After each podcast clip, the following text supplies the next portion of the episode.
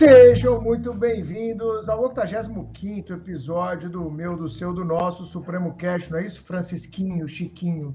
Bom dia, boa tarde, boa noite, boa madrugada, ouvintes do Supremo Cast. Bruno, se a criminologia consiste no estudo interdisciplinar do crime, do criminoso, da vitimologia e do controle social, a criminalística consiste na aplicação de métodos científicos à investigação criminal. Perfeito, gostei da introdução. Mostra que você estudou para o episódio, o que me deixa bem feliz, como sempre. Carolina, como é que você está? Tudo bem, Carolzinha?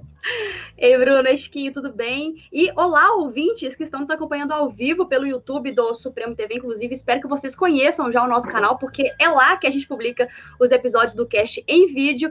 E estou bastante animada com esse episódio, porque tenho certeza que vai ser um bate-papo bem legal. Afinal, ser perito criminal, uma carreira muito procurada e igualmente interessante, é o sonho de muitos concurseiros pelo Brasil, né? E justamente por ser uma profissão tão desafiadora, muitas dúvidas surgem quando este é o assunto. Como é ser perito criminal? Quais são os altos e baixos da carreira? Será que tenho vocação para ser perito criminal? O que preciso considerar antes de tomar a decisão de me dedicar a concursos públicos para perito? Como conciliar a vida pessoal com a vida profissional? Essas perguntas, ao lado de tantas outras, são bastante frequentes e atualmente um outro assunto também tem gerado muita curiosidade. Quais são as expectativas para o próximo concurso de perito da Polícia Civil de Minas Gerais? E para nos contar tudo isso e ainda falar um pouco sobre o que esperar do próximo edital da PCMG, cuja autorização foi anunciada há alguns meses pelo governador do estado, Romeu Zema, o Supremocast recebe hoje, neste episódio, uma convidada muito especial, que é perita aqui na PCMG e professora da casa, não é isso, Bruno Zampier? Exatamente, Carol, é isso aí. Nós vamos receber ela que chegou chegando no time Supremo. Eu liguei para ela um dia, olha, eu tô com um probleminha aqui, eu tô precisando que você me ajude. Ela, não, sem problema, que dia que é para gravar? Eu, bom, se pudesse amanhã, melhor seria. Ela, não tem problema, eu tô indo. Eu falei, opa, essa é do time, hein, Chico?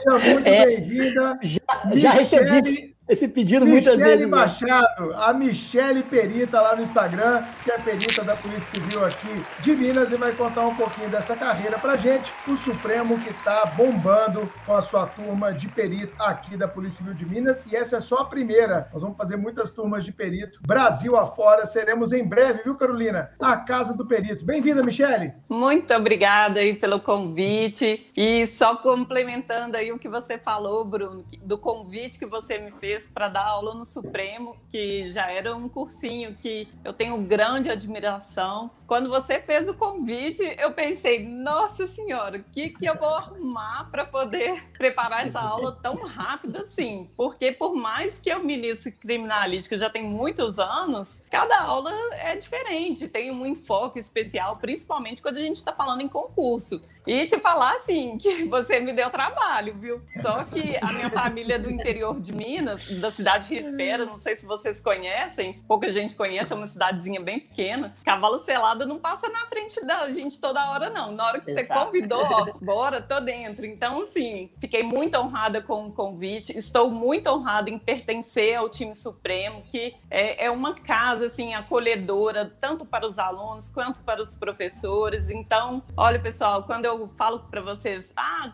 me dá uma dica de cursinho, eu falo, estuda comigo no Supremo. Eu não tô falando isso não é só porque eu trabalho no Supremo, mas é porque realmente, gente, é um, um local que realmente preocupa com o aluno, com o aprendizado e também com os professores. É um carinho muito grande. Então, assim, é, foi a grande realização desse meu ano de 2021 pertencer a esse time aí tão seleto. E obrigado também por me convidar para falar sobre perícia criminal, gente. Eu não gosto disso, não. Vocês não deviam ter me chamado, não. Vocês vão se arrepender de ter me chamado. Chiquinho foi falar aí sobre a criminalística, da materialidade do crime. Eu até arrepiei aqui. Então, ah, gente, falar de perícia para mim é tudo. Então, bora lá, vamos falar aí sobre essa ciência tão maravilhosa que é a criminalística, que é a perícia criminal, gente. Ai, eu tenho certeza que quem está assistindo vai desistir de carreira de delegado e vai pensar ah. muito que Eu quero ser perito criminal. Essa já é, Deixa vocês falarem também. Pode falar, Bruno. Essa já é uma pergunta para a gente inaugurar o cast. Que ela falou desistir da carreira de delegado e focar na carreira de perito. Então, acho que a primeira pergunta que a galera já faz ouvindo esse Supremo Cast é: qualquer um pode ser perito? Quais os requisitos para investidura no cargo? Tem que ser formado em quê? Tem que ter feito faculdade de quê? Essa é uma curiosidade que bate sempre, né, Michele? Sim. E assim, é, quando as pessoas me fazem esse tipo de pergunta, eu sempre respondo que isso depende muito do estado que você vai prestar. Por quê? O concurso ele é bem diferente dependendo do estado a maioria dos estados, e Minas vem seguindo aí essa tendência, é exigir por áreas específicas, de acordo com a demanda aí da uhum. perícia criminal. Até uhum. o último edital de 2013, nós não tínhamos nenhuma exigência. Então, era qualquer curso superior aí, então qualquer formação, inclusive alguém formado em direito. A, a gente tem aí essa expectativa de que haja uma mudança aí no, no próximo edital para exigir algumas formações específicas, mas eu acho que como está muito em cima da hora, depende de aprovações, eu acho que para esse edital, já antecipando aí muita coisa que a gente vai falar, eu acho que para esse próximo aí talvez vai ser formação geral mesmo. Então, nos próximos concursos no futuro, eu acredito que já vai vir é, por área, mas também tendo as vagas gerais também. Entendi. Entendi. Então... Essa já é uma curiosidade gigantesca, né, Chico? Porque Sim, ao contrário exato. do que acontece na carreira de delegado hoje, na carreira de promotor, na carreira de juiz, onde há uma certa padronização. Eu não vou dizer que os concursos são idênticos, até que da magistratura, sim, por causa da resolução do CNJ. Mas de delegado, que já há uma similaridade, há matérias que caem todos, como a Michelle destacou, depende muito do estado em que você vai fazer, mas a tendência é uma segmentação da carreira de perito, como já acontece, né, Michele, na Polícia Federal há bastante tempo. O perito criminal federal, que ganha o mesmo tanto que um delegado de Polícia Federal, ele já há mais de 20 anos, ele é segmentado por área. Então tem a área de meio ambiente, tem a área de engenharia, tem a área de, de computação, tem a área é, de química, tem a área de ciências contábeis, né, tem a área médica. Então, então, acho que a tendência, como você falou, é essa segmentação, mas em Minas, a princípio, a gente deve manter essa generalidade, se é que a gente pode dizer isso, em contraposição a essa especialização. Sim, e até algo que eu comentei na, na nossa live de inauguração do curso preparatório para perito criminal foi que é, em Minas, inicialmente, a pessoa vai trabalhar no interior de Minas fazendo todos os de perícia. Verdade. E, posteriormente, alguns serão Isso. removidos para Belo Horizonte, onde é dividido uhum. em áreas, e outros não. Tem pessoas que vão passar a, a carreira toda. inteira no interior, interior. fazendo Sim. todos os tipos de perícia. Então, Nossa. não justifica você ter somente vagas específicas se a uhum. pessoa terá que atuar em todas as áreas no interior. Porque uhum. se você pensar, ah, não, o ideal era que no interior também fosse dividida em áreas. Isso é um sonho. Isso é um sonho, assim, que eu espero que, que um dia lá, né, no futuro, bem distante, eu veja isso acontecendo na perícia e falo assim, nossa, eu sonhava com isso. Mas é uma realidade, assim, que está bem distante, porque com um número tão pequeno de peritos que nós temos no interior, é impossível fazer sessões especializadas como a gente tem em Belo Horizonte. É, exato. Caminhando para uma segunda pergunta, e agora entrando mais especificamente nas atribuições do perito, eu quero antes confessar algo que sempre tem sido uma dor, que quando eu digo que eu sou um estudioso de criminologia, normalmente as pessoas já me, me perguntam: "Ah, você quer virar CSI? Você quer, você quer virar o eu, eu, eu sempre digo, gente, gente, ó, utilidade pública agora esse cast. Criminologia e criminalística são coisas distintas. O criminólogo estuda a sociedade. O perito criminal aplica a ciência, muitas vezes as ciências biológicas, até as ciências exatas, na investigação criminal. Então, justamente para endereçar esses pontos. Quais são as atribuições de um perito criminal? Então, é, como você mencionou aí, é, o perito criminal ele vai analisar os vestígios relacionados ali àquele fato, seja no local de crime, seja no laboratório, porque às vezes quando a gente fala de perícia criminal, de, de morte violenta, as pessoas criam sempre a ideia de local de crime. Sim, a, a uhum. maioria aí vai estar relacionada a local de crime, mas outros fatos não. Por exemplo, é, um, durante uma abordagem de um suspeito aí de ter cometido um homicídio, é encontrado uma arma de fogo. Essa arma de fogo é um potencial vestígio que vai ser analisado pela perícia, ele não estava necessariamente em um local de crime. Então, uhum. assim, é, é, é, a gente tem que entender isso, que o perito analisa vestígios estando no local de crime ou não. A maioria vai estar relacionado, sim, a um local de crime. Mas pode ser que não seja encontrado no local de crime. Mas basicamente é isso. O trabalho do perito vai ser ir ao local de crime,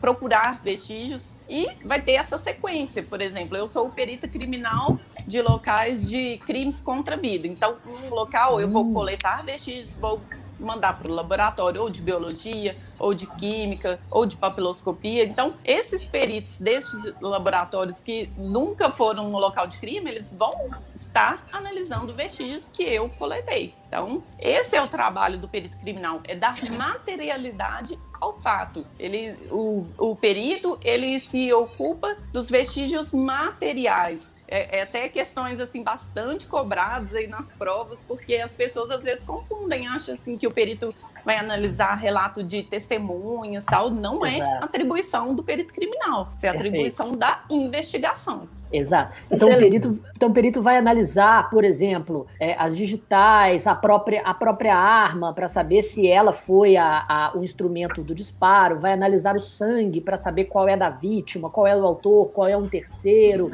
é, esse, esse é o tipo de coisa. Todas, todos aqueles vestígios materiais no, nos delitos que a gente fala em direito penal não transeuntes são analisados a partir de técnicas científicas pelo, pelo perito criminal. Sim, tentando sempre aí identificar uma possível autoria para o fato, Perfeito. a dinâmica uhum. daquele fato e às vezes até a identificação da vítima. Temos casos importantes em que claro. o corpo da vítima está desaparecido e a gente encontra aí vestígios que podem indicar se realmente aquele fato está relacionado com a vítima. Então, é, nas minhas aulas eu falo muito disso, do triângulo dos vestígios, que é o autor, né, o local e a vítima, porque todos esses estão relacionados. As pessoas às vezes vezes pensam muito, ah, para identificar o autor, identificar o autor, mas pode ser para identificar a vítima também. E a vítima em si, uhum. ela produz vestígios ricos ali que podem apontar para gente qual que foi a dinâmica daquele fato. Vamos dar, vamos dar o exemplo do Mar de Lama, né, que a Polícia Civil de Minas Gerais trabalhou bastante no Mar de Lama da Vale, Sim. lá em Brumadinho, várias, várias, centenas, né, mais de 200 pessoas, infelizmente, vieram a óbito em uma operação de resgate que durou mais de um ano consecutivo num trabalho brilhante dos bombeiros é, militares de Minas Gerais, juntamente com os peritos, né? Que a tarefa muitas vezes, né, Michelle, era identificar os corpos. Sim, e, e estão vítimas. trabalhando até hoje para identificação. Até hoje nisso, né? É espetacular esse trabalho que foi feito, inacreditável, gente. Eu não sei se vocês tiveram oportunidade de ir até lá ver o tamanho da área. É brilhante. É impressionante o quanto que o, os bombeiros trabalharam, a polícia civil. Então foi um, um trabalho assim fantástico.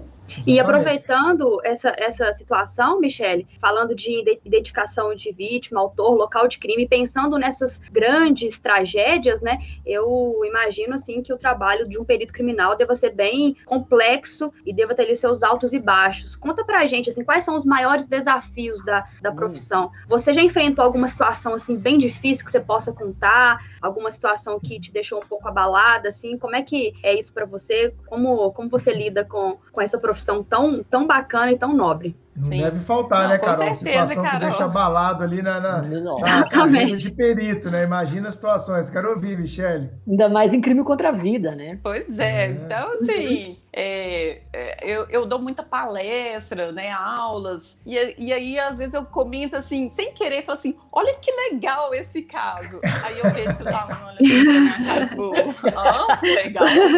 Aí eu, eu, eu, tento me policiar é. para não usar certos tipos de, impressa, de expressões, porque geram um impacto, que as pessoas pensam assim, como que você fala que é legal? Um dia eu fiz uma postagem no, no Instagram e já veio uma seguidora me xingando, falando que eu era nojenta, que eu tava achando que eu era que era legal, certo tipo de coisa. Eu, ah calma. Aí, eu, eu, na hora que eu tentei expli me explicar, já tinha gente rebatendo e não sei o que. Você já viu essa coisa de Instagram? Se você, se você já tem hater, isso é o sinal do seu sucesso na internet. Exatamente. Exatamente. Na internet quem tem hater. Quem não Exatamente. tem hater ainda não está repetindo. Ah, gente, mas isso, isso o ditado coisa. é, exato. O ditado é, se você ainda não tem hater, é porque você está só começando. mas eu, eu digo uma coisa para vocês. Eu, o meu Instagram é para ajudar as pessoas, para levar um pouco de leveza. Eu detesto esse tipo de coisa. Então, assim, no meu Instagram não é palco para ninguém aparecer, não. Então, aqui não. Aí, o problema é que um monte de mas seguidor que já me segue há mais mas tem uma coisa libertadora. Ah, meu Deus. Ensinar, já tem uma coisa libertadora que chama excluir comentário ofensivo e bloquear a pessoa. Pra, Pronto. As redes é sua. Eu tenho um livro que chama Bens Digitais. Você é titular da sua rede. Enquanto é? você for dona dela, você faz o que quiser. Você exclui quem você quiser, você bloqueia não, quem você certeza. quiser. Isso eu, gente, eu não caio liberdade. com ninguém. ninguém eu, eu... dar palco para maluco e sem educação. Ponto. É, tá doido. Não, e, e né, não vamos entrar nesse assunto, não, senão vira tema até de, de outro podcast, né? Porque, meu Deus do céu, estamos numa era que tá difícil comunicar, viu? Tá. É, então, é voltando à pergunta da Carol, né? Uma coisa que as pessoas falam, né, que eu estava dizendo, que eu acho legal, não sei o quê, é que perito é insensível. Perito é uma pessoa fria que não tem sentimento. Como assim, gente? Me ajuda aí. Eu, eu, não tenho nada disso. Então, assim, é lógico que eu estou numa cena de crime, eu preciso ter concentração para fazer meu trabalho. Se eu chegar em cada local de crime, sentar na calçada, começar a chorar, como que eu vou produzir meu trabalho? Não tem como. Então, assim, Aí, às vezes, as pessoas me perguntam, eu vou lá, examino um cadáver em decomposição. Olha, gente, é, tem hora que é doído, tipo, cheio de larva, mosca tal. Aí, os policiais militares sempre ficam curiosos, falam assim: você tem coragem de comer depois? Eu falei assim: eu como até agora. Traz um sanduíche aí pra mim que eu mando bem. Porque, assim, meu Deus, eu, eu tenho que estar acostumada a esse tipo de coisa. Mas é óbvio que vão ter outras que vão impactar diretamente no meu emocional. Às vezes, na hora lá, eu não expresso o que, que eu estou sentindo, óbvio, porque tem familiares, outros policiais, eu preciso trabalhar, mas depois eu vou refletir a respeito daquilo. Recentemente, eu peguei um caso de uma criança que caiu de um prédio aqui em Belo Horizonte, que foi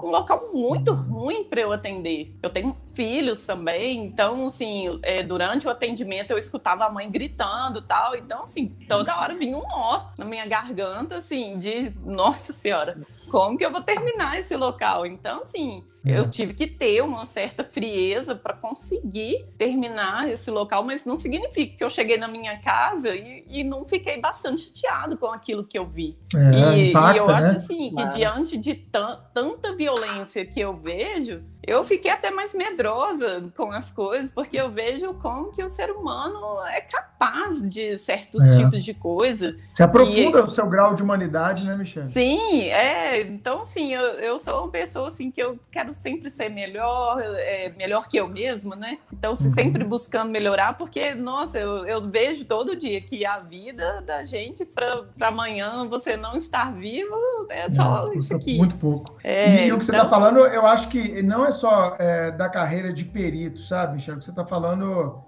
me tocou aqui, porque é uma coisa da carreira policial como um todo, Sim. né? Seja da carreira da Polícia Militar, Civil, Federal. Eu acho que a gente, na, na carreira policial, a gente acaba se deparando com situações que são extremamente complexas de serem vivenciadas. Eu até falei em alguns Supremo Cash, né, Chico Carol, o quanto que para mim foi difícil Sim. participar de algumas operações de pedofilia. Também por essa, uhum. eu tenho verdadeira paixão por criança. Então, é, quando eu fui cumprir mandato de pedófilo, para mim é um negócio que, assim, cara, eu tenho que respirar 30 vezes, porque, como diria Roberto Jefferson, Chico, é, uhum. é, provoca os instintos mais primitivos, sabe? Ah. É, assim, você tem vontade de matar o cara, velho, meu cara é um doente. Enfim, mas são situações realmente que nos fazem, é, eu acho que mais humanos é, mais sensíveis e não mais insensíveis, como talvez o senso comum é, nos julga, né? Ah, você deve estar acostumada com isso aí, tá, mas é um trabalho e alguém tem que fazer aquele trabalho, não é verdade? Sim, e, e assim, as pessoas, eu vejo que os concurseiros, quem não conhece a carreira, às vezes fica preocupado. Ai, mas e se eu não der conta de examinar o cadáver? Olha, gente, eu digo para vocês, não que você ver uma pessoa morta seja algo banal, mas examinar o cadáver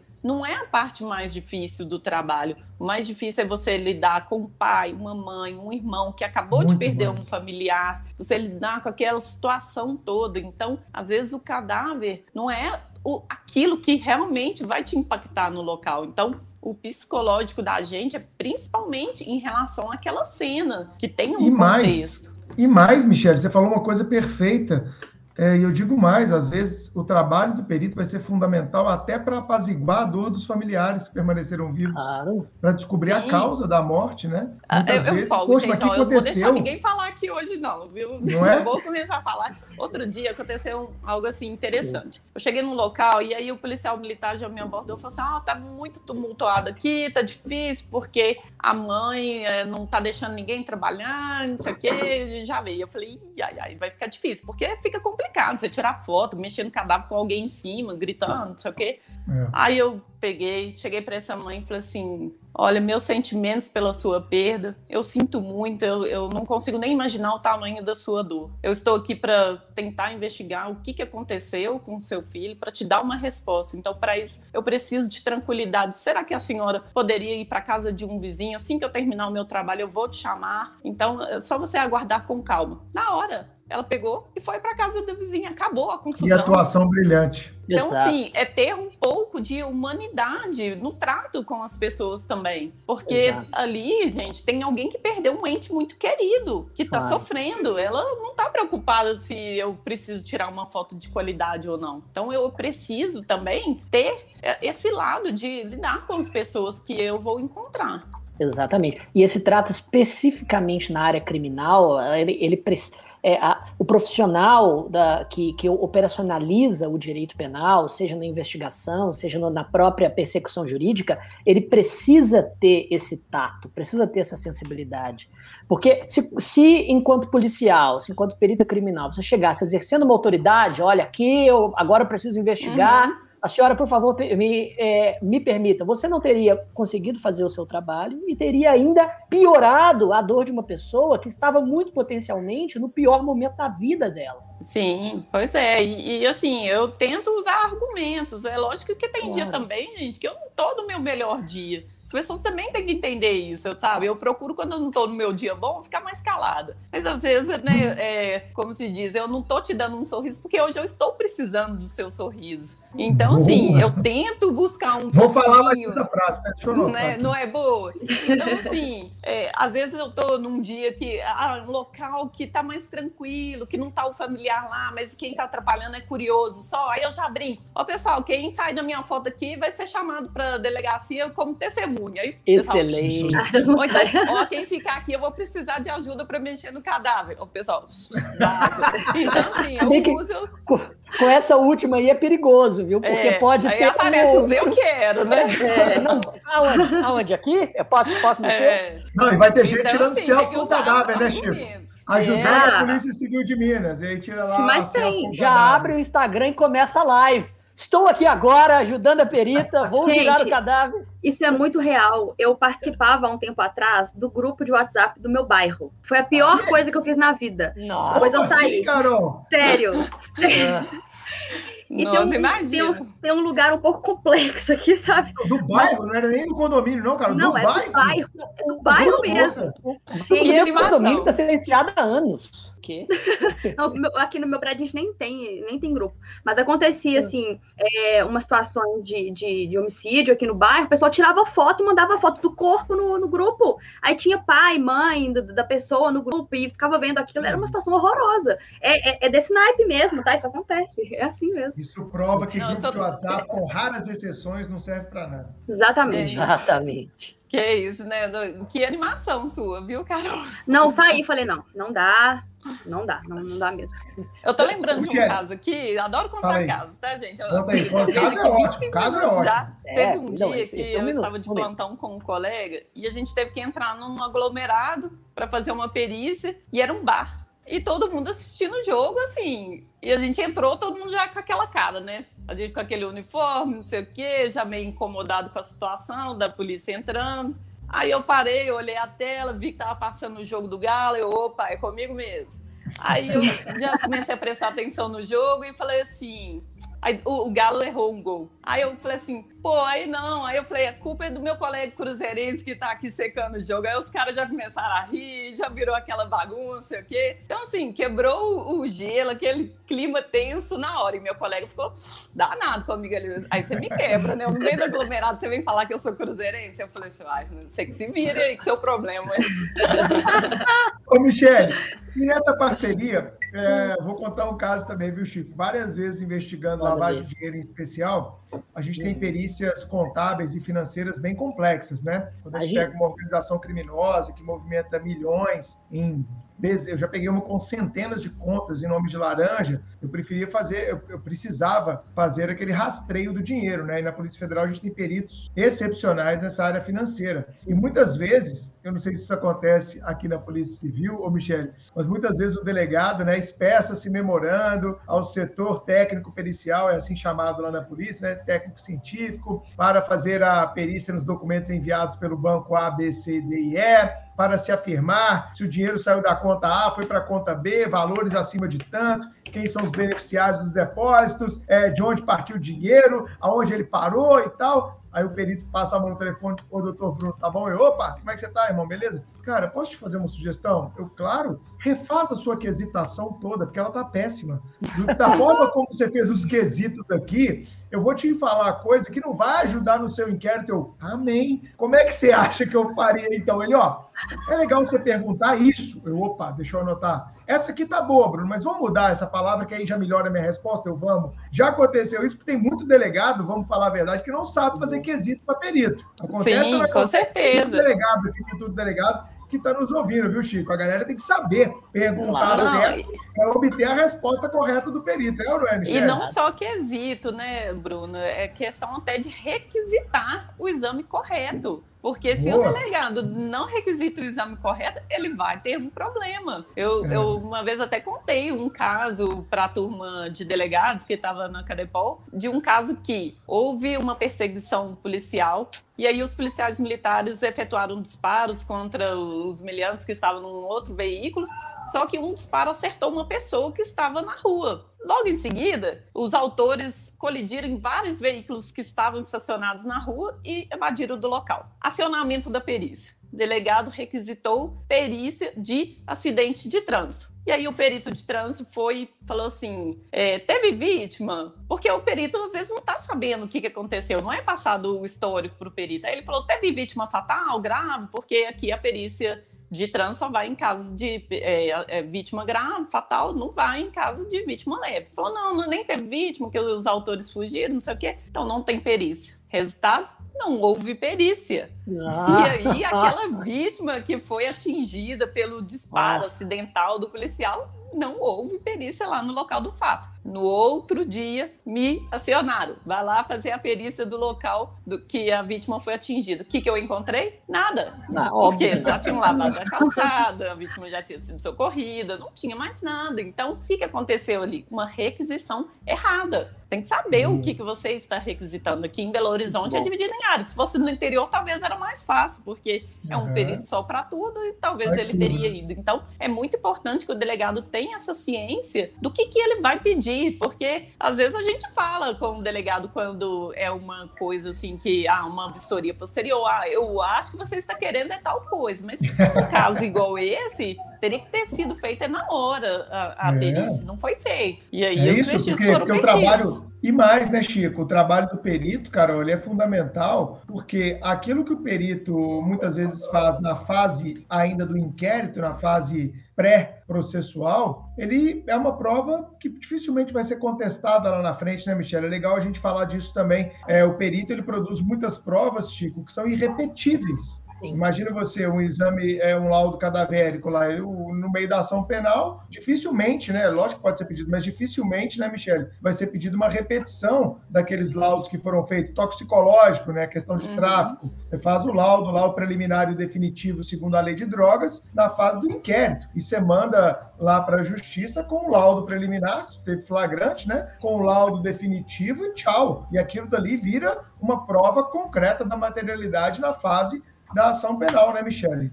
Essa Pois é, de várias perícias é importante. Exato. E até para e até para complementar o, o acadêmico de direito que está ouvindo, ainda está na faculdade, o próprio Código de Processo Penal estabelece no artigo 155 que o juiz, no momento de condenar, ele só pode considerar as provas que foram produzidas em contraditório judicial, com exceção das provas cautelares, não repetíveis e, e antecipadas. Ou seja, o juiz pode se valer da perícia, mesmo sendo produzido em, em- em um momento pré-processual, para condenar determi- de- determinado agente, o que, que torna essa prova científica extremamente valiosa para a relação processual. Pois é. Porém, contudo, todavia, eu gosto de falar com os alunos que também o trabalho pericial não é incontestável. Tanto que a gente Claro. tem lá no Código de Claro. Processo Penal falando que o juiz pode Ótimo. rejeitar no todo ou, ou parte. Sim. As partes podem requisitar nova perícia. Então, Exato. não é a pessoa falar assim, ah, a perito é a verdade absoluta. Não, Claro. Excelente, Então, excelente. por isso que o perito ele vai ter que preocupar em fazer um bom trabalho, respeitando os procedimentos relativos à cadeia de custódia, um assunto aí, ó, gente, que vai estar na sua prova, tenho certeza absoluta. Uhum. Então, sim, não é falar que ó, o que o perito falou tá falado. Tem gente que Ótimo. eu escuto falando isso, e não é. Então, Perfeito. o perito ele vai ter que procurar um trabalho aí de excelência para ele não depois sofrer questionamentos. E acontece, a defesa é muito comum a gente receber aqueles aí da defesa questionando o nosso trabalho, o porquê. Então, se você fez um trabalho correto, você vai estar tranquilo. E tem muito perito privado, né, Michele, contratado por, por advogados, ô Chico, para poder exatamente contestar o trabalho feito pela perícia oficial, né, Michele? Hoje, É, hoje em dia, e- a, a- hoje em dia, a investigação defensiva está na, na, Tá na moda. tá na moda, exatamente. É o, é o papo da vez. E o advogado que contesta o- uma, uma prova produzida pelo, pelo perito está fazendo o trabalho dele, né? Claro. Um dia Inclusive- eu escutei... Desculpa, Carol, pode falar. Eu falo Não, rapi-. Rapidinho, é porque chegou uma, uma pergunta aqui no, no chat do YouTube. Não, Isabela várias. Teles, várias, mas uma delas sobre esse, sobre esse assunto. A Isabela perguntou assim: e quando a cadeia de custódia não é feita corretamente, havendo prováveis vestígios fora da zona isolada, o que fazer? Aproveitando que a gente está falando disso, acho importante trazer essa, Boa. essa pergunta. A Da prova ela Isabela, pode ser Isabela invalidada. Teles. Isabela, Isabela Teles. Teles. Pois é, Isabela. Então, assim, é um assunto que a gente vem discutindo muito, porque aquele trabalho todo que a gente faz pode ser perdido por problemas na cadeia de custódia. Então, simplesmente uma prova extremamente relevante pode ser invalidada por questões de cadeia de custódia. Perfeito. É, eu concordo plenamente. A cadeia de custódia hoje, principalmente, né, Chico, depois do, do pacote anticrime, ganhou uma relevância é, fora do comum. Né?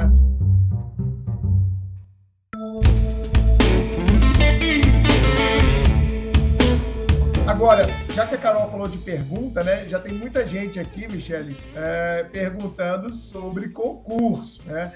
E antes Hum. dessa pergunta de concurso, a Júlia Soares, está aqui no chat do YouTube, perguntou: em BH existe uma diferenciação entre o perito laboratório, o perito de laboratório e o perito local de crime, certo? No interior há mão de obra suficiente para separar essas funções? Pelo que você falou, não, né? Não, pois é. Não, agora essa questão aí de falar sobre o concurso, acho que nem precisa, porque eu acredito que o pessoal não quer saber sobre isso. Acho que o pessoal tá assistindo a live aí, só quer saber Não. sobre Você isso. vai ver, você tá vai ver as perguntas que vão Eu vai ver. quase não recebo esse tipo de pergunta lá no Instagram. Quase não, Mas né? então, é, realmente, aqui em BH é dividido nas áreas e no interior a gente tem aí o perito fazendo todos os tipos de perícia. Tem algumas regionais que a gente já tem aí um, um posto de perícia em que tem o laboratório para fazer o exame definitivo de droga, que foi um avanço muito grande que a gente conseguiu, porque anteriormente todas as drogas tinham que sair do interior e vir para Belo Horizonte para serem analisadas. Quando eu passei no concurso, eu fui trabalhar na cidade de Nanuque. Não sei se vocês conhecem, quase divisa com Bahia. Sim. E aí, as drogas de lá tinham que vir para Belo Horizonte. Eu de Belo Horizonte, quem trazia a droga? Eu sou voluntária, sou voluntária. Passo uma semana lá. Gente, eu vinha com a mochila cheia de droga de- dentro do ônibus. Olha que loucura. Deus do Assim, céu! é, não, gente. não, não é possível. Coisas inacreditáveis. viatura, Então, Chico. ter o- Que os loucura. postos de perícia aí um pouco mais próximos aí das cidades ajudou demais. Mas então, voltando ao assunto de, Tá, de tá aí um bom dividido- disfa- tá aí um bom disfarce, né? Não, não, se a Não Polícia Rodoviária Federal te pega, sou perito criminal aqui, ó. Meu. Deus do céu. Gente, e, e assim, não dava nem para dar uma cochilada direito no ônibus, porque eu medo daquela droga sumir da minha mochila, né? Dormia assim, abraçado com a mochila, já olhando de lado e tal. Então, assim, loucura, gente. Loucura. Ainda é. bem que evoluímos pelo menos um pouco aí nesse quesito. Mas às vezes os alunos perguntam assim: ah, eu, eu vou trabalhar no laboratório porque eu tenho experiência com o laboratório. Aqui, ó, vai não. Você vai trabalhar com perícia geral. Prepara-te. Porque é. você não vai poder escolher. Porque eu vejo assim que às vezes pessoas acham, né? Ah, eu, pelo menos, né? Eu não sei se ainda vai dar tempo de eu falar sobre isso, mas quando eu entrei para perícia, eu achei que eu ia trabalhar no laboratório. Me achei a, a bonita lá do laboratório. Quando eu descobri que era para ir para local né? de crime é. e trabalhar, eu nó, nó. Eu fiquei assustada. Então, assim, eu já digo para os alunos, pessoal, é para trabalhar com perícia geral. Não espere que, que você vá fazer coisa diferente. Eu acho que a nossa tarefa, né, enquanto uh, servidores que se dispõe a dar aulas, Michele, muitas vezes é desmistificar os cargos, né? Porque as pessoas têm uma áurea, às vezes, uma idealização, seja por, por séries, por ouvir dizer, por uma má compreensão da função, é, elas têm uma tendência de, por exemplo, acho que vai entrar na polícia, vai só fazer operação. Todo dia de manhã é pé na porta, fuzil, viatura Não acha que vai ter uma pilha de é, inquérito. Não acha que vai ter uma pilha de inquérito, não acha que vai ter um plantãozinho no meio do carnaval, um plantãozinho no Réveillon, um plantão no aniversário da sua mãe, dia dos pais, né? Vida de polícia é isso, irmão. Né? Se você não tava... E, Eu já falei isso para várias pessoas que trabalhavam comigo, você não sabia que era assim, então você entrou na fila do concurso. Infelizmente, errado, a gente vê uma glamorização da, da carreira aí nas redes sociais, nas séries eu vejo assim, peritos, assim, que eu tenho meu total respeito, mas postando foto trabalhando assim, toda maquiada, não sei o quê, no local. Eu, assim, eu, lógico que foi uma foto produzida, né, no estúdio e tal, não sei o quê, pra, só pra postar. Mas aí. É um amigo dele tá que finge de cadáver, Chico. É, é exatamente. Aí, assim, quem, quem tá acompanhando, seguindo aquela pessoa, pensa assim, nossa, que legal ser perito. É. Não, não vê, não percebe que eu, por exemplo, eu chego arrumada para trabalhar, gente, na metade do dia eu já tô toda descabelada, toda atrapalhada, porque a vida como ela é. Você trabalhando debaixo de um sol quente. É, e, e, assim, gente, não tem como você ficar lá, nossa, toda Mas isso, impecável. isso é o lado bonito da profissão também para quem deseja, é, não apenas status, quem deseja o cargo de verdade e a gente está vendo o sucesso absoluto da turma de perito do Supremo, tá? A gente assustou, sabe, Michele? Tanto de aluno matriculado que a gente teve, a gente nem esperava essa Isso quantidade, né, Carol? Né? Gigantesca, né? gigantesca aluno de perito que a gente está, né? Em breve a gente já vira a casa do perito, como eu brinquei, mas é, é importante a gente levar essa realidade que desconstrói um pouco dessa idealização. E eu acho que quanto mais aderente à realidade for, é, menos decepção você tem, menos frustração com o cargo você tem, né? É, você vive realmente aquilo que o cargo é. Agora eu tenho que trazer uma pergunta aqui é, que foi feita pela, pela Camila, a Camila Castro. Ela perguntou aqui, ó, existe probabilidade ou possibilidade de voltar a Química, Física, Biologia para o concurso de perito de Minas, Michele? Pois é, é, tá aí uma coisa polêmica. Pessoal, infelizmente não tem como a gente ficar né, fazendo previsões sobre como vai ser esse edital, porque a gente não tem uma constância. O de 2008, que foi o que eu fiz, caía. Física, química, biologia tal. De 2013 para mudou tudo. Mudaram as matérias praticamente todas. Então, assim, não tem a constância. E aí, como que vai ser o próximo? É lógico que a gente tem certos palpites, mas só palpite, não tem como falar assim, ó, oh, vai ser assim, tem que esperar aparecer o edital para ter certeza, uhum. mas tá aí um palpite que eu tenho comigo que talvez realmente eles retomem essas matérias. E eu Perfeito. acho até que deveria retomar, porque retiraram e colocaram matéria como contabilidade que não faz o menor sentido. Então eu acredito que vai sair a contabilidade e vai vir aí alguma matéria para substituir, quem sabe alguma dessas aí. Dessas aí os aí, alunos né? vêm brigando comigo, lá vem você, professora, querendo que enfiar física no negócio. Sim, gente, perito tem que entender de física, sim. Aí, ah, não gosto de matemática. Tem que saber matemática, sim. As pessoas às vezes acham que, ah, para ir no local não precisa. Precisa sim. Então, eu acho que são matérias que têm possibilidade aí de voltar e. Temos que, que aguardar. Tem que aguardar. Exato. Uma, Beleza. Uma... Segurem a ansiedade. Essa, Segurem essa é a, a ansiedade. Exatamente. Uma, uma curiosidade, então, já que exatamente a reboque dessa, dessa pergunta é, que, a, que a ouvinte fez. Como foi o seu concurso, especificamente? Como, que foi o quais... último, né, Michele?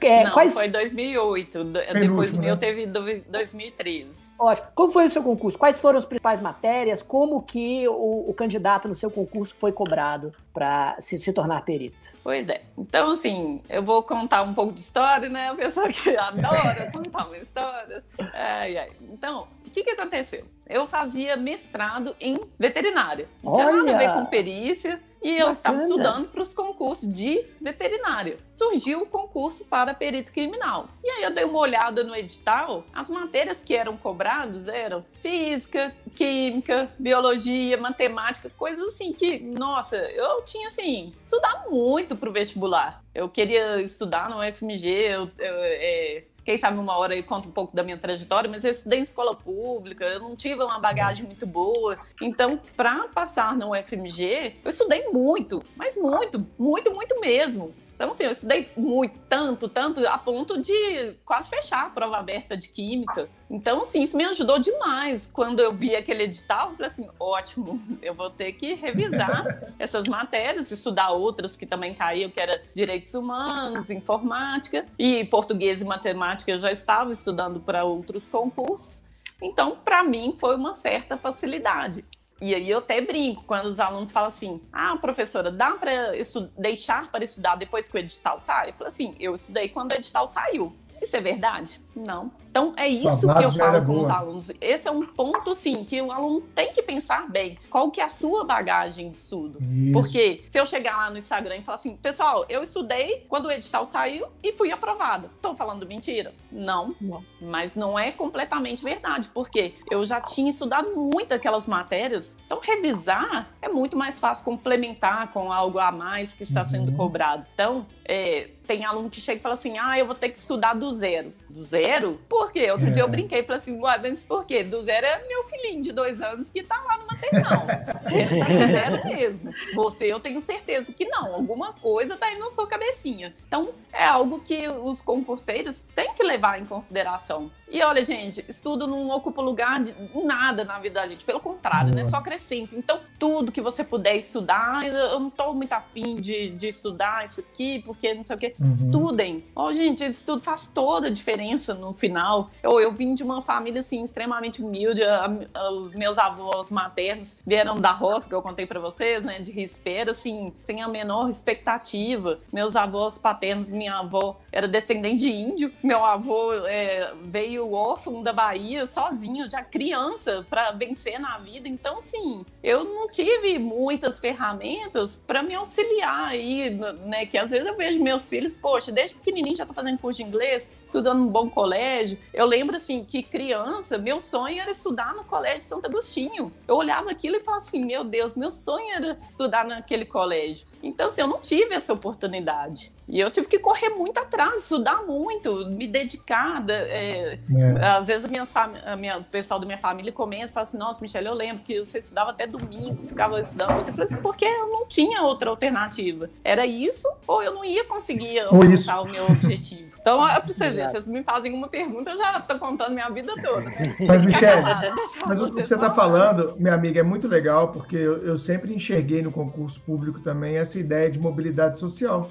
Né? O concurso público ainda é uma via super legítima, é uma via que realmente trabalha a ideia de merecimento dentro de um país de excluídos, que é o Brasil, um país pobre e um país de excluído e que mostra que o concurso público continua sendo na nossa nação, aqueles que bradam contra o concurso público não conseguem nem ter essa, essa visão que concurso público para várias famílias é um movimento, sim, de ascensão social. Eu sou filho, neto, de sobrinho de funcionários públicos e isso aconteceu rigorosamente na minha família. Eu já sou uma segunda geração, já ou terceira, na verdade, geração de servidores públicos da minha família. Todo mundo classe média, todo mundo conseguindo manter um bom padrão de vida e honrando é, é, o, o cargo para o qual foi aprovado num concurso público e não recebeu como uma capitania hereditária. E às vezes falta essa dimensão daqueles que defendem, por exemplo, uma reforma nojenta, como essa reforma administrativa que está sendo proposta de maneira absolutamente covarde é, no Congresso Nacional. Falta essa perspectiva dessa possibilidade que o concurso gera de mobilidade social, porque sem o concurso nós vamos continuar como a gente era lá no início do século passado, no meio do século passado, que só parente, é, os, os indicados, que perpetuavam-se no poder e não tinha essa mobilidade social. Então eu sou daqueles que defende há anos o concurso como forte instrumento de mobilidade social e o seu depoimento veio a calhar perfeitamente, minha amiga. E já que você Sim, falou de vida, certeza. eu queria saber uma coisa. A gente tem muita mulher se preparando para perito, para delegado, para investigadora, para escrivã. Hoje as mulheres dominam absolutamente as salas de aula do Supremo. E eu queria te perguntar isso, como é que você concilia a vida de uma mãe, como você acabou de falar dos seus filhos, de esposa, de servidora pública, de professora? Como é que você faz esse malabarismo aí? Já agradecendo, né, por você ter aberto esse espaço tão rápido claro na sua agenda para estar tá aqui ah, com a gente no Supremo Cast. Imagina, gente, isso aqui é um momento de lazer para uma mãe de três filhos convidar para falar de perícia. Nossa, gente, eu tô aqui no ar-condicionado, batendo papo, falando sobre perícia. Meu Deus, é, é uma hora de terapia de graça. Olha que beleza. Então, assim, é, às vezes as pessoas perguntam isso, ah, mas perito tem vida social? Oi, como assim? Eu, eu sou uma pessoa, um funcionário como outro qualquer, eu, tenho que ter vida, que senão não justifica, né? Eu trabalho para viver e não o contrário. Então, realmente, gente, é, para quem está na fase de concurseiro e já tem filhos, é algo realmente dificultador, porque eu sei o quanto que demanda de tempo, o, o, que a demanda é diferente. Então, o que eu sempre digo é: você tem que otimizar o seu tempo de estudo. E como que a gente otimiza? Eu, pelo menos na minha concepção, é fazendo um cursinho. Porque eu, para preparar as aulas do Supremo, mesmo sendo professora a, a, desde 2015 que eu dou aula de criminalística, gente, são horas de estudo, lendo os livros. Você vai ter esse tempo para todas as matérias? Então, assim, tem que confiar em um preparatório que vai te dizer aquilo que você precisa estudar, que vai te dar o direcionamento. Então, isso é muito importante. Ah, eu não, não tenho condições. Olha, é um investimento que você está fazendo para o seu futuro. Então, o que eu digo é, otimize o seu tempo de estudo e é, peça ajuda. Poxa, eu tenho um filho pequeno, não, pede ajuda para avó, para mãe, para amiga, para vizinha, fala, eu preciso estudar, eu tenho certeza que aparecerão pessoas dispostas a ajudar. E comigo, no meu caso, por exemplo, né? Hoje em dia eu não estudo para concurso mais, mas, gente, eu só fico estudando. Se, se eu, eu só não vou mostrar aqui porque eu custei a pôr o celular nessa posição, senão vai atrapalhar e eu, eu não converso com vocês mais. A minha mesa só fica cheia de livros. Eu não paro de estudar. Todo dia eu estou estudando. E aí eu sou assim, eu começo a estudar um assunto, já tem outro que eu quero estudar. E, ainda mais assim, criminalística é uma ciência tão ampla. E, meu Deus, eu, eu fico assim, até dando nó na cabeça de tanta coisa que eu quero estudar ao mesmo tempo. Então, sim, o que, que que funciona para mim, gente, é ser uma pessoa extremamente organizada. Eu sou uma pessoa assim muito organizada com o meu tempo. Então, é, eu já tenho os, os o meu tempo que eu vou separar para estudo, o tempo que eu vou fazer tal coisa. Então, isso é muito importante, porque senão, às vezes, a pessoa não, se organiza, ela se perde. E para quem é concurseiro, gente, tem que aproveitar cada minutinho. Eu lembro que quando eu estudava para concurso, até hoje eu tenho um pouco desse hábito, assim, eu, eu tô indo numa consulta médica, tem um livro dentro da minha bolsa, que eu já sei que vai demorar, aí eu já pego o livro e começo a ler. Porque, gente, tem um negócio assim, que eu odeio da minha vida, com todas as minhas forças, é perder tempo. Então, assim, eu estou esperando, eu tô resolvendo coisa, estou lendo. E hoje em dia a gente tem um vilão muito grande dos estudos, que é o celular. A pessoa ah, tem um tempo livre, ela quer atualizar o WhatsApp dela, atualizar a vida dos outros, não sei o quê. Então, pessoal, aproveite esse tempo livre para fazer algo produtivo. Eu tô Boa. no momento que eu tô cansada, eu não, eu não vou conseguir estudar. Pô, vai ver um vídeo, alguma aula, algum, algo do tipo. Separa um, um episódio do Supremo Cast. Com certeza. então, assim, é saber otimizar o tempo. Michele, e você já foi concurseira, já passou por, pela pressão e pela dificuldade que é, né, é, se organizar e estudar efetivamente para um concurso. Eu queria que você desse uma dica para quem está nos assistindo e nos escutando aqui de como controlar a ansiedade à espera do próximo edital. Muita gente está louco para saber data de publicação, quando vem, que dia aprova, vou passar, não vou. Então, é importante trabalhar também esse, esse controle emocional. Eu gostaria que você contasse um pouquinho da sua experiência nesse ponto, desse uma dica para quem precisa controlar essa ansiedade aí. Olha, gente, eu sei que é um momento muito difícil na uhum. vida da pessoa. Eu, quando eu prestei o concurso, eu estava fazendo mestrado, mas eu já estava estudando para concurso. E os concursos na área de veterinária eram muito ingratos, porque abria uma vaga para mim e ou até outras pessoas de outros estados que vinham aí prestar. Então, assim, era algo desumano, porque se estudava, estudava para uma vaga. Então, assim, era algo frustrante, cada reprovação que eu tinha. Eu passei na primeira vez, né, o primeiro concurso que eu fiz para perito criminal, mas foram inúmeras reprovações na área de uhum. veterinária. Uhum. Talvez foi até por isso que eu acabei passando no concurso para perito criminal, porque diante aí dessa dificuldade tão grande graças a Deus, gente, foi a melhor coisa que aconteceu na minha vida. Eu sou muito feliz sendo perito criminal. Mas é, algo assim que eu sentia muito era aquela sensação de, nossa, eu não vou conseguir vencer? Será que é, esse esforço todo não vai aparecer a minha recompensa? E aí eu escutava muito assim que eu fazia mestrado, recebia bolsa, não trabalhava. E aí eu hum. escutava as pessoas assim: "Ah, mas você formou, você não vai trabalhar não? Você só estuda". Gente, a palavra assim que eu mais escutava é: "Você só estuda". Então, gente, eh, quem é. está vivendo essa situação, saiba, vai passar. Basta você focar naquilo que realmente interessa, foque em estudar, porque uma hora a sua recompensa vai chegar, não tem outra Boa. maneira disso acontecer. Pode ser que demore um pouco mais diante da sua dificuldade, mas não pode desanimar. E aí, toda hora que você pensar, nossa, como que vai ser, como que vai deixar de ser, estuda. Abre alguma coisa para ler, esquece, foca é. no estudo, porque, gente, eu digo para vocês, eu já teve vezes assim, da ansiedade me consumir, de, de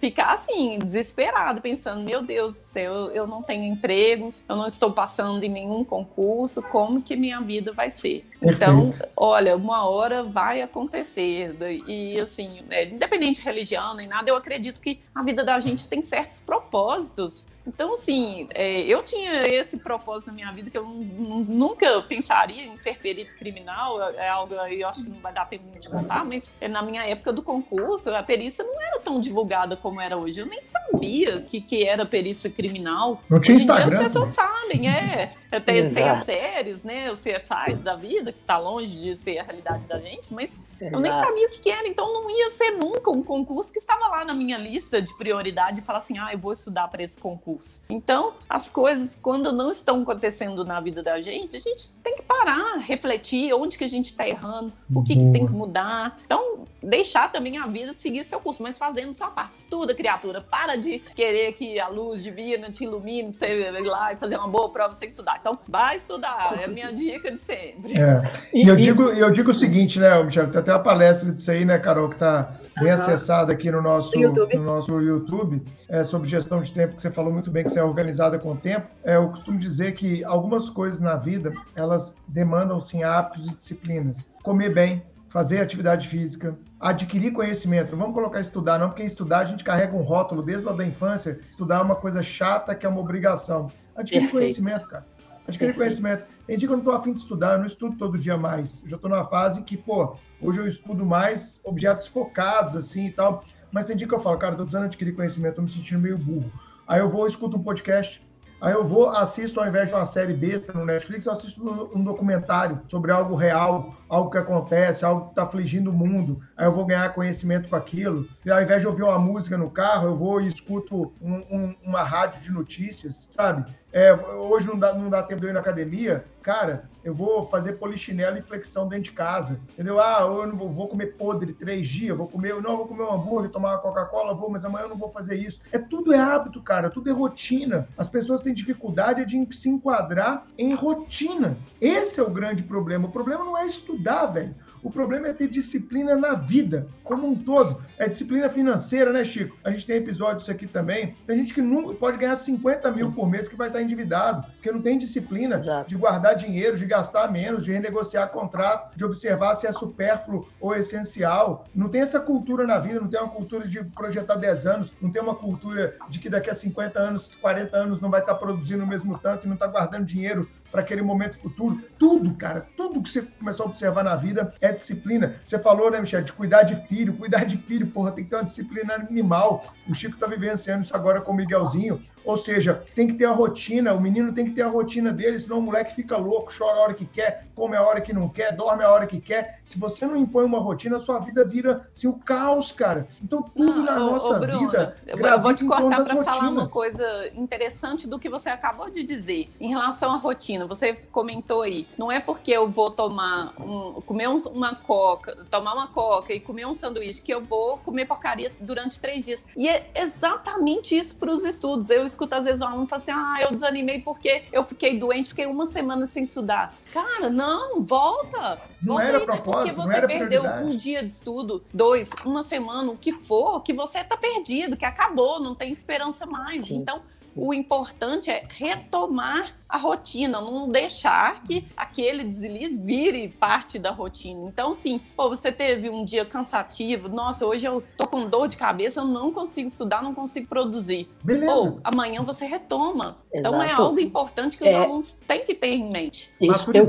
exato, eu complementaria que é disciplina e autoconhecimento, né? Boa. Auto, autoconhecimento com relação a, primeiro, saber o, qual é o, o, seu objetivo, se ele, se ele tem a ver com você, porque isso te motiva todos uhum. os dias, ou uhum. chegar em um local em que você faz o que gosta, é, e, e local no qual você, você é, é, se enxerga estando ocupando, seja um cargo público, seja uma atividade diária, e também saber no seu dia a dia o que você vai aguentar fazer e qual é a rotina que você precisa organizar para que ela seja sustentável em longos períodos ou, ou por prazo indeterminado. E daí você precisa saber né, como é, você, você vai criar uma, uma, uma rotina que não seja insuportável, que não seja algo que, que destrói completamente a sua vontade de viver, mas ao mesmo tempo que te coloca no, no eixo e no caminho onde você quer chegar. E sobre esse ponto de vista, eu acho que é, é bastante interessante é,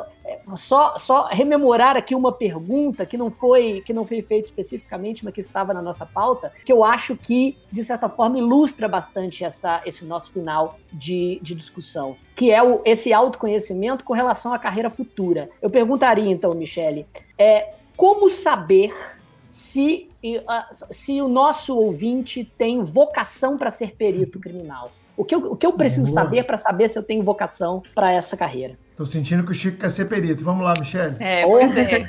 Olha, pessoal, realmente é uma profissão assim é, desafiadora. Eu, pelo menos, assim, o que, que eu, eu me encontrei na perícia criminal? é uma profissão assim que eu não tenho rotina. Eu não hum. tenho um dia hum. certo para trabalhar. Eu cada dia meu do trabalho é um dia diferente e isso para algumas pessoas é um problema. Tem gente que gosta Ótimo. de rotina, tem gente que não gosta aí. de ser surpreendido. Bom. Então, a pessoa tem que estar disposta a isso, a, a, a trabalhar à noite, a trabalhar no feriado e uhum. gostar né, da, da perícia criminal, dessa coisa de investigar, de, de procurar, de, de, sempre ter que estudar também, porque não tem como. Eu acho que também qualquer profissão, né? Não tem como a pessoa achar que, ah, não, eu vou passar no concurso e tranquilo, não vou precisar estudar mais. Vai sim. Então, é algo que eu acho assim que para mim, que sou perito de local de crime, eu o que eu mais gosto na perícia é isso, de não ter essa rotina de, de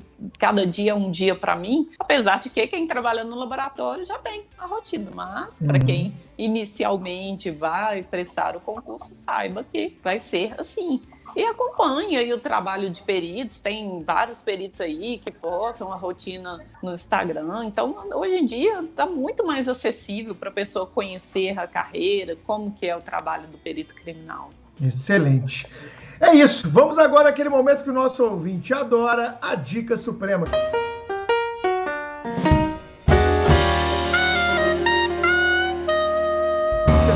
Chiquinho, no episódio 85? Vamos lá. Foi dito aqui mais de uma vez que os, os participantes deste cast não gostam muito de perder tempo. Michelle disse que não, que não gosta, gosta de aproveitar todos os momentos é, com, com atividades que são produtivas para você. É, o, Bruno, o Bruno e a Carol sabem que esse é o caso também quanto à minha pessoa. Só que minha, as atividades a qual eu, às quais eu me, eu me dedico, apesar de serem edificantes, nem sempre tem a ver com o trabalho ou com alguma atividade específica. Eu gosto muito de literatura, o Bruno sabe, até puxa a minha orelha para o fato de que eu muitas vezes fico lendo nas viagens do Supremo ao invés de socializar com os outros professores, né? E, e, a, e eu nesse final de ano, é, me convenci de que eu preciso retomar alguns clássicos e ler clássicos que eu nunca li. E por isso eu vou hum. recomendar clássicos aos quais eu estou me dedicando nessas últimas semanas. E o clássico que eu vou recomendar neste cast é o maravilhoso Utopia de Thomas More. Utopia foi escrito no início do século XVI.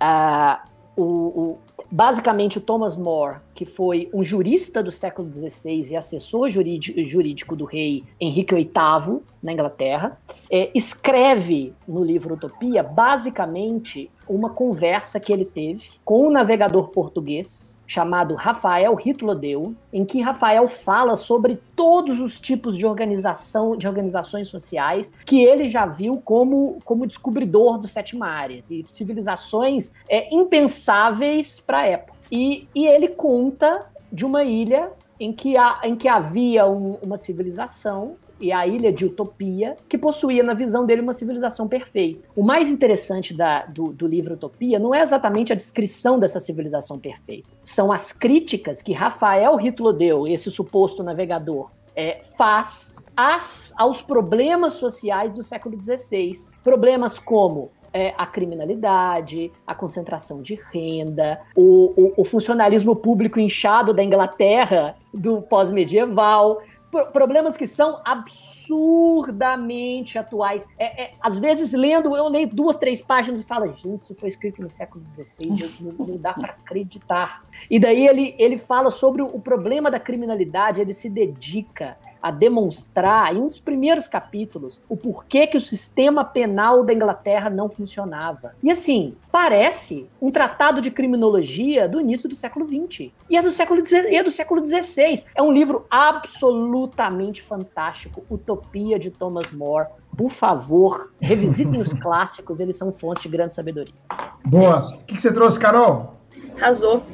Pra Dica Suprema de hoje, eu trouxe uma série, gente, uma série espanhola que ganhou meu coração e eu não consigo fazer outra coisa da minha vida a não ser ver essa série. Eu faço. Gente, eu... meu Deus do céu, eu tô apaixonada. É da Globoplay, Carol? Não, é do Netflix. Ah. Vis-a-vis. Qual que é? Não, vis-a-vis. Vis-a-vis. Hum. Vis-a-vis? É boa? Vis-a-vis. Nossa, é maravilhosa. E eu me pergunto por que eu não assisti essa série antes. É sobre Ela o quê, é maravilhosa. Carol? Ela Tô conta uma história... série pra, pra, dar uma descansada de vez em quando. Não, você vai adorar. Ela conta a história de presidiárias de uma penitenciária da Espanha e mostra o dia a dia de cada uma delas na prisão, com os crimes que elas cometeram, suas condenações e tudo que elas precisam fazer para sobreviver na prisão e para enfrentar outras situações, como conflitos, brigas, mortes.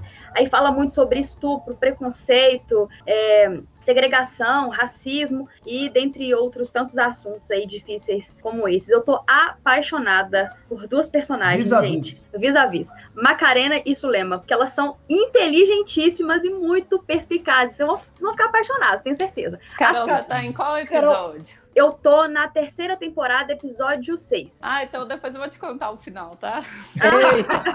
mas, a, a mas, Carol, a proposta parece com Orange is the New Black, né? Mais Sim, parece. É. Exatamente, parece. Ah, Inclusive, quem assiste Vis-a-Vis também assiste La Casa de Papel. Não sei se vocês já assistiram, mas é, é, é, bem, é bem bacana. Vocês vão adorar. Excelente. Bom, eu vou indicar um livro que eu estava lendo esses dias aqui, até para escrever minha tese. Modernidade Modernidade e Identidade. Anthony Giddens, ele é um professor da London Business School, uh, e é muito interessante uh, a análise que ele faz do porquê as pessoas hoje estão ficando completamente loucas. As pessoas estão ansiosas, as pessoas estão ansiolíticas, as pessoas têm dificuldade de dormir, as pessoas têm dificuldade de se informar, as pessoas têm dificuldade de focar, o TDAH cresce, a hiperatividade cresce. Que porra é essa que está acontecendo com a gente? Onde a gente vai chegar com isso tudo? Então, ele traz os desafios daquilo que ele chama de pós-modernidade ou alta modernidade. Bem interessante. Pega um capítulozinho, dá para ler, e você começa a ficar, como o Chico falou, bem assustado. É, é exatamente isso. É a falta do presenteísmo, é a falta de um foco para a vida, é querer viver a vida dos outros, é querer se informar em grupo de WhatsApp, é querer não Sim. ler os clássicos, é querer não ler jornal, é querer não se informar sobre nada e ser simplesmente viver no automático. Quanto mais no automático você estiver, mais ansioso você vai ficar, mais é, é, é, somatizado você estará, menor será a sua qualidade de vida. Saia do automático, modernidade e identidade. Anthony Giddens, tá bom? Essa é a minha dica suprema de hoje. E a nossa convidada, quem que trouxe dica suprema? Então, pessoal, é, eu, assim, eu também gosto muito de ler. Aí o que eu trouxe hoje foi algo mais relacionado aí à perícia criminal. Mas quem quiser uhum. outras dicas aí a respeito de outras leituras, pode mandar uma mensagem depois. Inclusive, já falando sobre isso de mensagem, eu tenho certeza que tem muitas perguntas que vocês vão querer perguntar, saber. Pode mandar depois que eu terei o maior prazer em responder. Então, o que eu trouxe foi a minha nova aquisição, gente. Ai, eu tô tão. Peraí, pra cá. Livro Ciências Forenses, ó. Oh, gente, tô toda felizinha que eu comprei o livro. E eu já tinha essa aí, a quarta edição, eu já tinha a terceira, resolvi comprar a quarta. Meu marido olhou e falou assim: eu já não tinha esse livro aqui em casa? Eu falei: é, mas essa é a quarta edição e eu tô querendo ver o que, que foi atualizado nesse livro. E é um livro que tem grande probabilidade de aparecer aí no próximo edital. O terceira edição já estava aí, né, no edital anterior, e acredito que no próximo edital vai estar um livro excelente. Aí os alunos ficam, ah, professor, é caro. Gente, livro é investimento. Falar para vocês que tem muito Isso. carro zero aqui dentro da minha sala de tanto livro que eu compro e eu gosto muito de livro físico. Eu sou uma pessoa feia, gente. Não sou uma pessoa ecologicamente correta.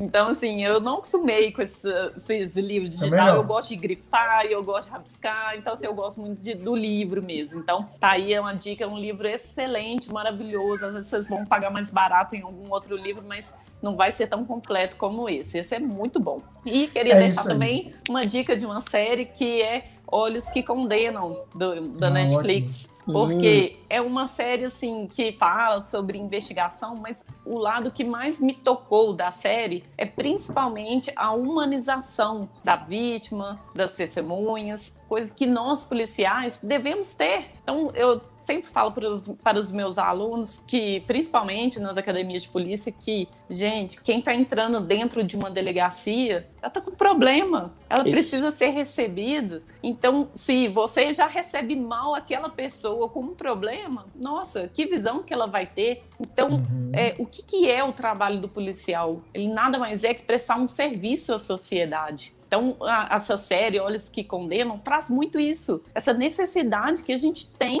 de, de humanizar mais o nosso atendimento. Então, isso é muito importante. Então, é algo que eu gosto muito de passar pra, para os alunos. Recomendo, principalmente para quem já é policial, uhum. assistam essa série, porque eu acho importante a gente refletir a respeito disso. Perfeito, concordo 100% com o que você disse. Sempre falo nas minhas aulas, Michele, que muitas vezes a pessoa, quando pisa numa delegacia de polícia, ela vai pisar lá pela única vez na vida dela. E você pode não ter uma segunda oportunidade de deixar uma boa impressão do órgão que você trabalha. Trate-a com carinho, trate-a com humanidade, com o devido respeito que ela merece, que a instituição merece. Você ali é a instituição atendendo a pessoa. Sim. E não o João, o Zé, a Maria está atendendo ela. Você é a instituição no momento daquele atendimento. Esse foi então o episódio de número 85 do nosso Supremo Cast. Michele, é uma honra para a gente ter você como professor do Supremo. Você chegou, como eu falei no começo, chegou chegando, já está deixando os alunos completamente fãs de você. E esse episódio foi só mais uma prova dessa sua competência. Obrigada, minha amiga. Suas palavras finais. Eu que agradeço esse convite maravilhoso para falar de perícia. E eu espero que vocês assistam até o final, que essa mania que esse povo tem de ficar acelerando vídeo e assiste picada, assistam, gente. Tira um tempinho aí, como o Bruno comentou, na hora que você estiver na academia e tal. Então, escutem esses sábios conselhos que estamos dando gratuitamente a vocês, porque é experiência nossa de vida, de algo que a gente já vivenciou. Então, é, é algo que principalmente para quem é um concurseiro, precisa refletir a respeito disso. Então foi um prazer enorme bater esse papo, bate-papo gostoso. Espero que eu não tenha falado demais, né? E, e, e atropelado às vezes as perguntas que teriam. E estou à disposição para responder quaisquer dúvidas que apareçam. Excelente, Michele. Então é isso. Obrigado, Chico. Obrigado, Carol. Valeu, Michele. A gente se vê no próximo episódio do Supremo Cast. Tchau, gente. Até a próxima. Tchau, tchau, tchau. Tchau, até mais.